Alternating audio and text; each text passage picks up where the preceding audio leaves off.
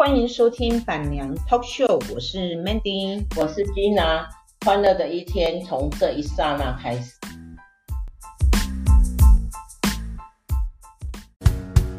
曾经在幽幽暗暗、反反复复中追问，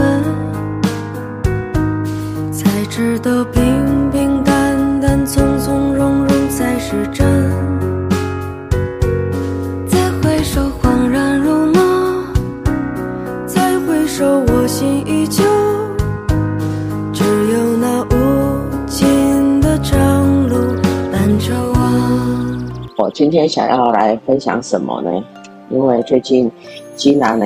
家里有一点点小事，有一点发生了一点事情哈。我应该是来说一个呃，从极爱哈，就是极度的爱，我也不知道是不是极爱，然后到一个呃没有感情的一段呃婚姻哈。而这段婚姻的主人翁呢，呃，是我的，应该是说是，呃，我的一个亲戚啦，哈。然后他最近呢离世了，很年轻，很年轻，呃，五十出头岁啊。呃，如果说年轻嘛，五十出头岁，呃，也许不像那个二三十、二三十岁的这样，但是。在我们来讲的话，是很年轻啊。然后，呃，他是一个从小就非常优秀，呃，一路呢从呃南一中，从呃国立名牌大学，然后到呃美国名牌大学，好，而且念的是相当冷门的航太系。然后来，呃，到了美国以后，他觉得不对了，他觉得说航太好像，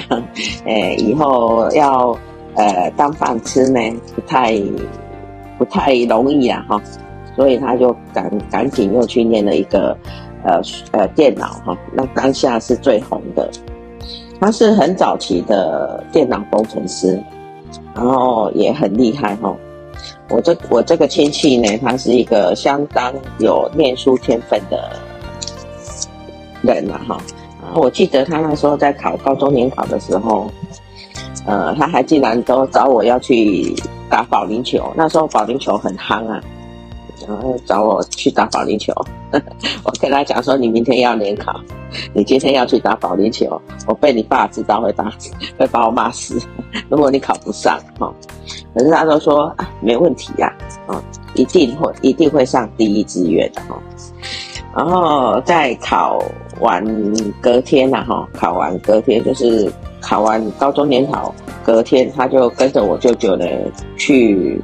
去旅游了哈。那时候我记得没有记没有记错，他们是去参加那个东南亚四国。呃，就是东南亚什么菲律宾、印尼啊，哈，马来西亚啦，哈，那那个新加坡啊，东南亚四国旅游。然后可是他是呃信心满满，很笃定。啊，他的爸爸就有点担心，所以他爸爸就跟我讲说：“哎，你你帮我哈，帮我注意一下他的那个成绩单嘛。”然后呃，刚好那时候我有一个同事的哥哥。好像是在呃，他是在联招会，呃，联联以以以前是呃联合招生嘛，就是在联招会，然后在呃放榜的前一天呢，哈，我就托我朋友哈，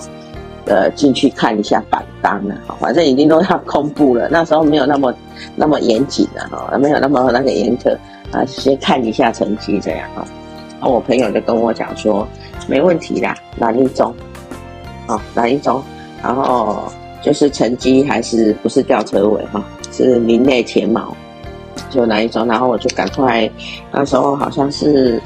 简讯时代吧，呃，没有，那时候连手机都没有。那因为我舅舅就说放榜的时候他们会想办法拿，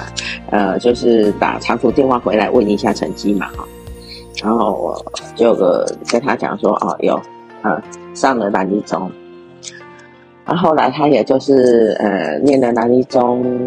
然后念了呃台南的名牌大学，然后又去出国念书哈，然后可是这中间呢，他有一点波折了哈，就是在念书的世界他是学霸，可是在感情的世界他是白痴。怎么说他是白痴呢？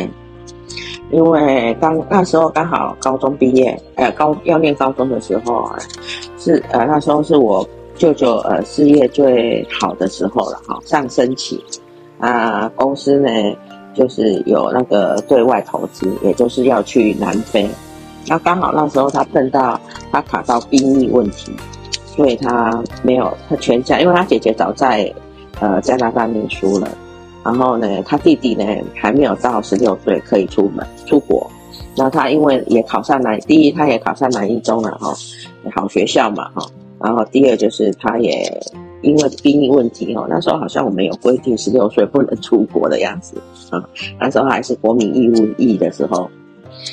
啊，所以他只好留他一个人呢在。在台湾，可是留他一个人在台湾呢，他从小就是一个书呆子呢。呃，我舅妈就担心他会会那个呃呃，就是餐点啊哈，就是吃饭哦不正常了哈，又没人照顾啊。虽然说他们家里是有请那个打扫的，但只能打扫的人只能打扫呃家庭家里的干净了哈啊，没有没有没有煮饭给他吃这样。啊，所以他就担担心他三餐就是吃不呃没人照顾，所以刚好我那时候有一个表哥也是要跟我们一起去，啊，所以他有一个房客呢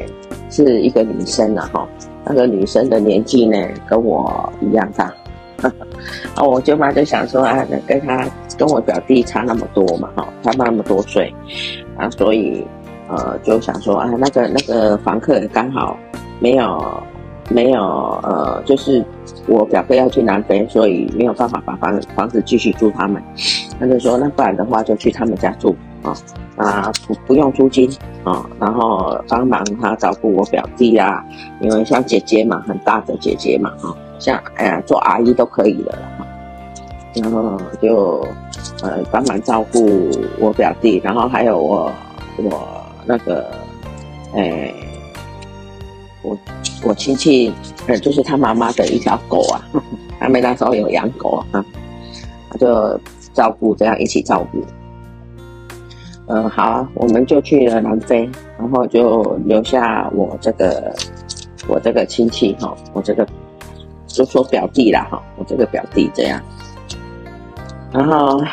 就有一件事情就意想不到了哈，当呃人然后无论是只要是人啊，无论你的差距有多远了哈，就是你的年龄差距有多少了哈，呃，可能在感情的世界是不讲这些的啦。就在日久生情的情况之下呢，他跟那个女孩子呢产生了感情哦，也产生了人跟人的连结。嗯，然后可是因为他也知道哈，这个可能是。他们两个可能也都知道了哈，他们这个差距那么大哈，一定是不会会被我舅妈他们接受的，所以他们也一直都不敢讲，都没有讲，还没有讲，直到我表弟呃大学毕业以后，他就他们就没有办法再隐藏下去，因为我表弟要去美国念留学，哦。然后还有就是那时候刚好呃我的表妹要要那个结婚，所以他们家要装潢，所以我舅妈那时候就有请啊，就有请说那个女孩子搬出去，哎呀，啊那个女孩子就不想搬了哈，就就说 为什么我要搬出去？因为那时候我我舅妈并不知道他们之间的关系。然后我舅妈就说啊，我这房子不是，他们还是想得很单纯啊，我房子就不想租你了啊，你不搬出去，那你难道你要干嘛？唉，所以他们就把一切给公开了。公开当然是父母很震惊啦，哈，很反对啦，哈。然后我舅妈也是呃极尽的，对方也一哭二闹三上吊了哈。然后我舅妈也一哭二闹三上吊了哈。你可想而知那种那种那那种呃互相的那种。牵牵扯啦哈，可是我我觉得我这个表弟还算是不错啦哈，虽然他年纪轻，呃，没出过社会，就跟这个女孩子发生了什么呃一些感情的问题，但是他还是做起一个男人该负的责任了哈。嗯，他坚决力抗他的家里，然后还是坚决呃跟这个女孩子在他呃拿到博士学位以后哈，然后就跟这个女孩子结婚。啊他并没有当当一个那个呃，就是呃背叛爱情的人。他没有当这个背叛爱情的人，他还是呃跟这个女孩子结婚了哈。那既然结婚了，就结婚了嘛哈，好好的共组美满幸福的家庭了。但是就是因为年纪差距太大了，然后这个女孩子的当时的初初衷，如果两个人都是为了爱情，那也许这个婚姻会很美满。可是。当一个人为了爱情，然后一个人不是那么纯粹的为了爱情，哦，他一个人不是纯粹的，他看上的是对方的家世，对方的呃优秀，然后他没有看上对方对他的负责任，哈，然后看上的是对方的外在的一些条件的话，那这段婚姻呢，就是在得到成果的时候呢，就会变成了那么，就会变成没有那么纯粹，啊。呃，那个女孩子就一直想要搬进去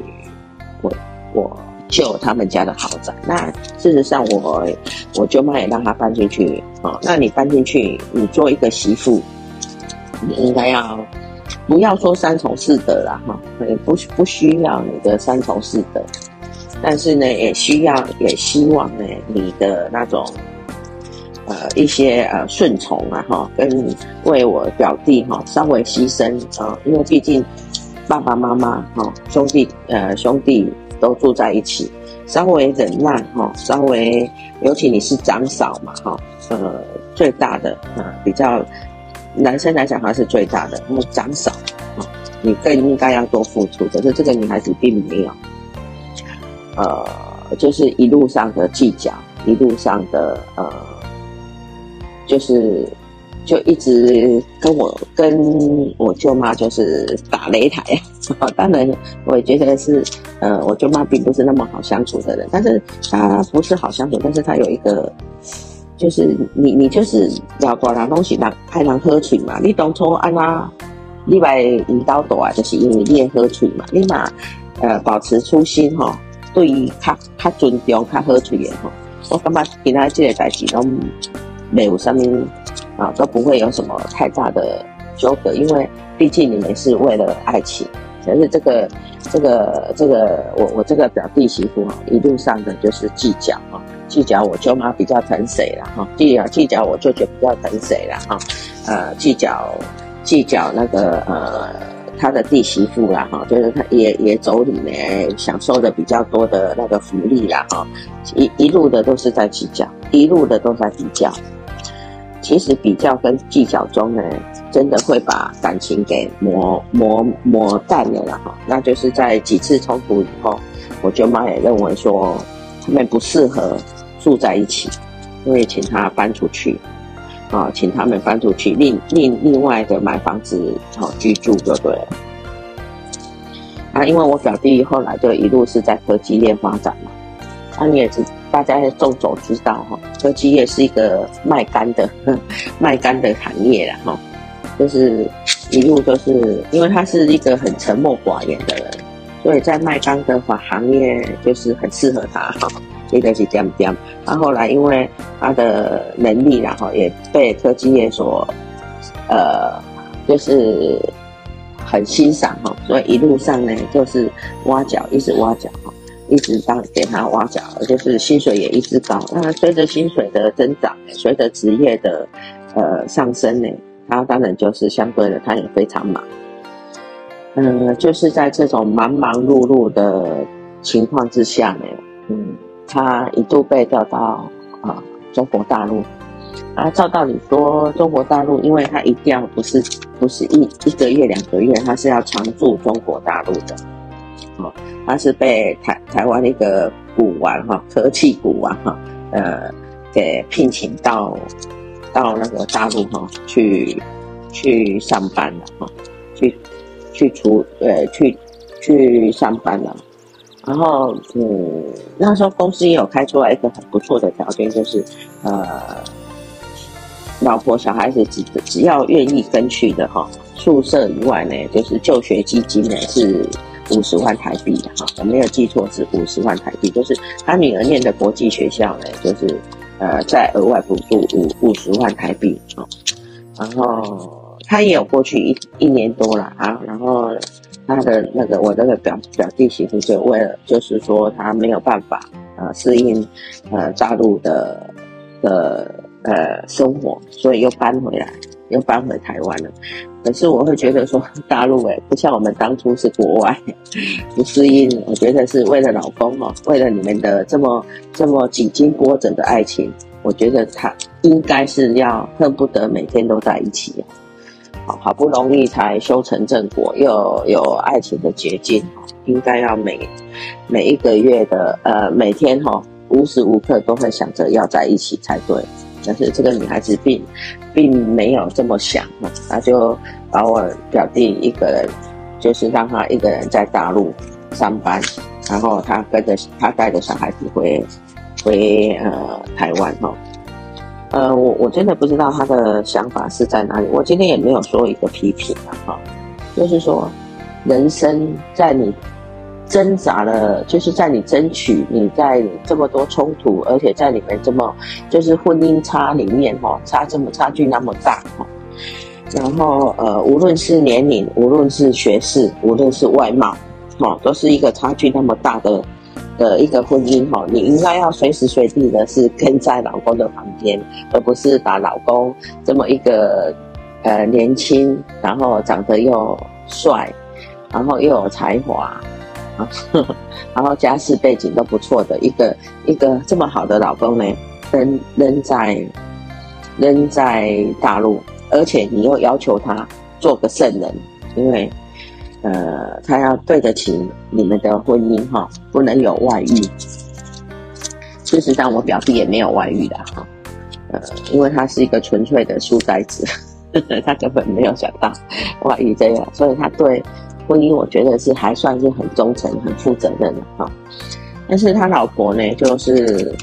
我我不是一个批评者。如果说以一个女孩子来讲的话，在一个婚姻是这种状态的时候，你无论再怎么难。你都要留在男孩子的旁边，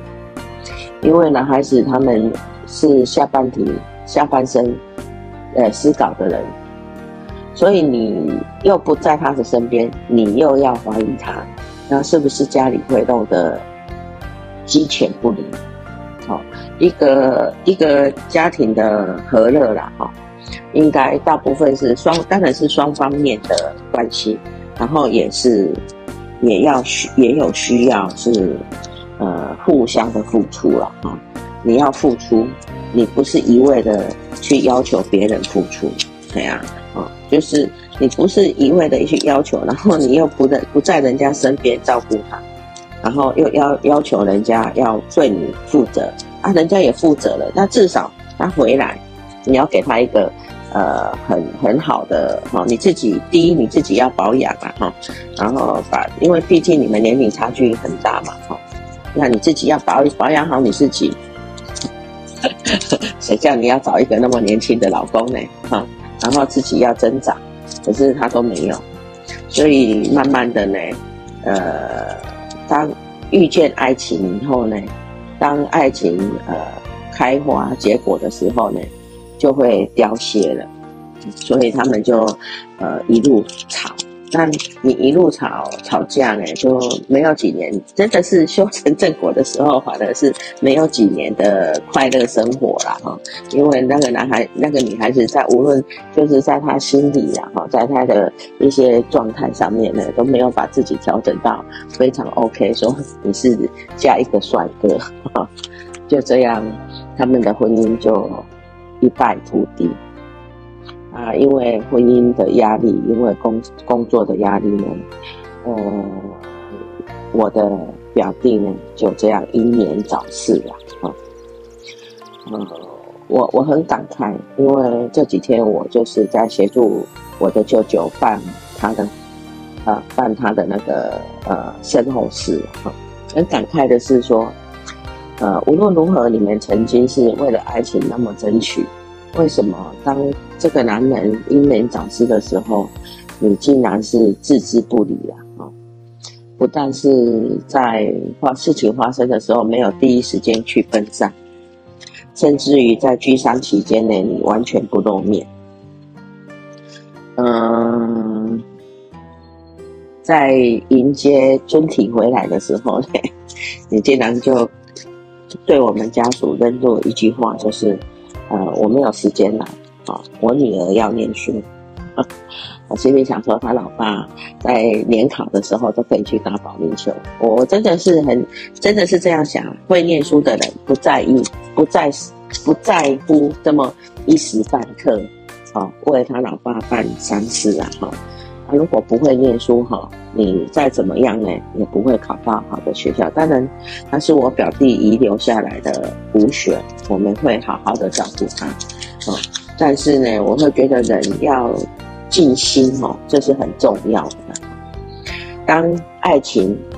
遇见世俗，当爱情遇见岁月的时候，就是这么残酷。但是人走了，嗯，们曾经爱过一场，是不是需要呃做一些呃回报呢？说一句真的啦哈，我不，我不，我绝对不是诅咒。虽然我的前夫跟我闹得不太愉快。如果哪一天他走了，需要我帮忙，需要我处理，我也是会的，因为毕竟我们生活了二十八年，毕竟啊、哦，我们曾经是夫妻，曾经是那么亲密的人，毕竟我们也曾经有过爱情，好、当爱情没有的时候，我希望大家存留下来的都会是一个亲情。好，谢谢大家，今天我们就分享到这里。白鸭蛋鸡。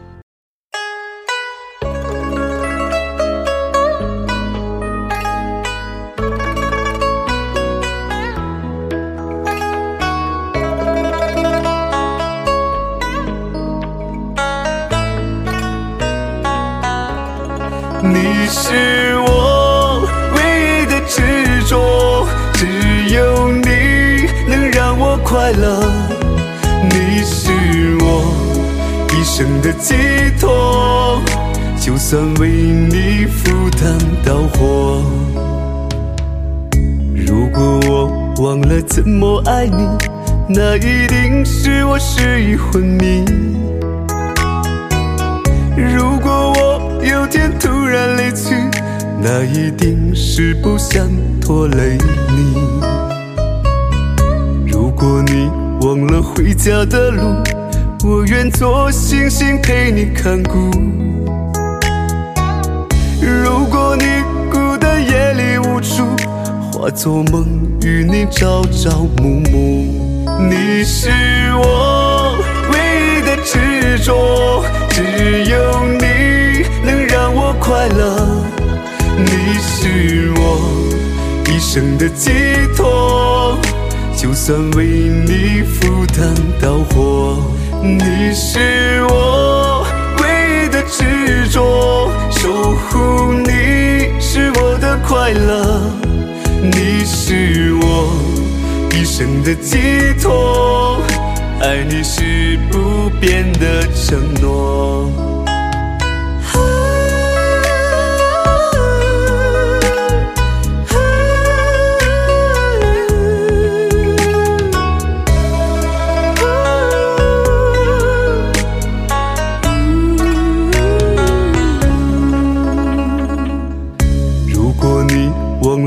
家的路，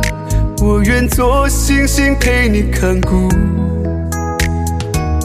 如果你孤单夜里无助，化作梦与你朝朝暮暮。你是我唯一的执着，只有你能让我快乐。你是我一生的寄托。就算为你赴汤蹈火，你是我唯一的执着，守护你是我的快乐，你是我一生的寄托，爱你是不变的承诺。你是我唯一的执着，只有你能让我快乐。你是我一生的寄托，就算为你赴汤蹈火。你是我唯一的执着，守护你是我的快乐。你是我一生的寄托，爱你是不变的承诺。